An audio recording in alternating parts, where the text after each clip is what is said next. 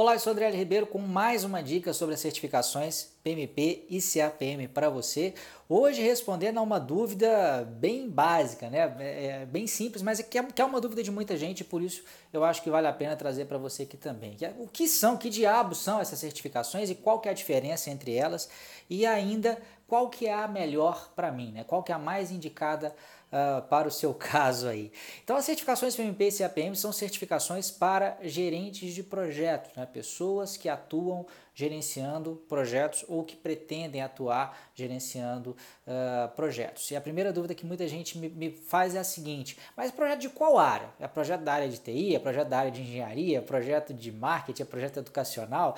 E a resposta é qualquer área. Né? As certificações, todo projeto, se a gente for imaginar aí, né, é, eles têm basicamente processos de duas áreas. Né? Existem coisas ou processos que são feitas que são específicas de cada uma dessas áreas. Né? Então, projetos de TI tem coisas, né, processos específicos da área de TI, projetos de engenharia civil tem processos específicos da área de engenharia civil.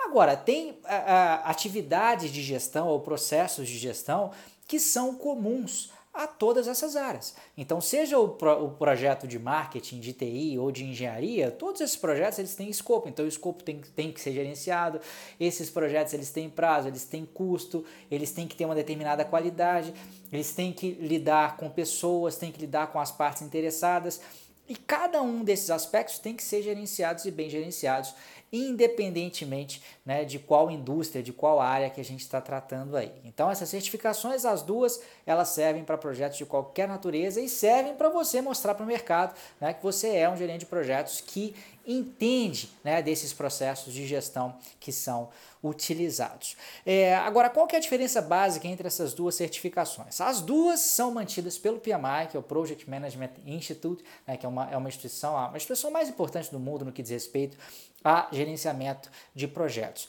E a diferença, claro que existem outras diferenças mais específicas e detalhadas, mas eu acho que o que interessa para a maioria das pessoas é que a certificação PMP requer uma experiência de no mínimo três anos gerenciando projetos. E a certificação CAPM não requer essa experiência. Na verdade, a CAPM até tem dois pré-requisitos lá, que é você ter um curso de 23 horas na área de gestão de projetos ou experiência não no gerenciamento, mas só na participação de projetos de 1.500 horas. É, é, mas essa é, é, uma coisa ou outra. Então, essa experiência, mesmo participando de projetos, não é obrigatória se você tiver um curso de 23 horas. Já a certificação PMP tem dois pré-requisitos principais e não são ou, não são ou, são e. Né? Para a certificação PMP, você tem que ter 3 anos barra 4.500 horas de experiência em gerenciamento de projetos, é, e aí gerenciando projetos mesmo, não só participando de projetos e precisa também de ter um curso de no mínimo 35 horas. Então, é, PMP precisa de experiência, a CAPM não necessariamente. E aí, já respondendo a terceira e última pergunta, qual que é a melhor para o seu caso? Aí, o ponto de corte é muito simples. Se você tem experiência, essa experiência necessária para fazer a PMP, faça a PMP. Se você não tem a experiência, faça a CAPM, certamente vai ser um passo importante nesse caminho da sua formação como gerente de projetos, tá? Eu tô falando dessas dicas aqui, mas tem muitas outras e eu recomendo fortemente. Eu tô é, dando várias mini dicas aqui, mas em paralelo, entre os dias 22 de fevereiro e o dia 6 de março, está acontecendo o sétimo workshop Certifica GP, é um workshop online, é um workshop gratuito. Eu vou deixar o link aqui para você se cadastrar.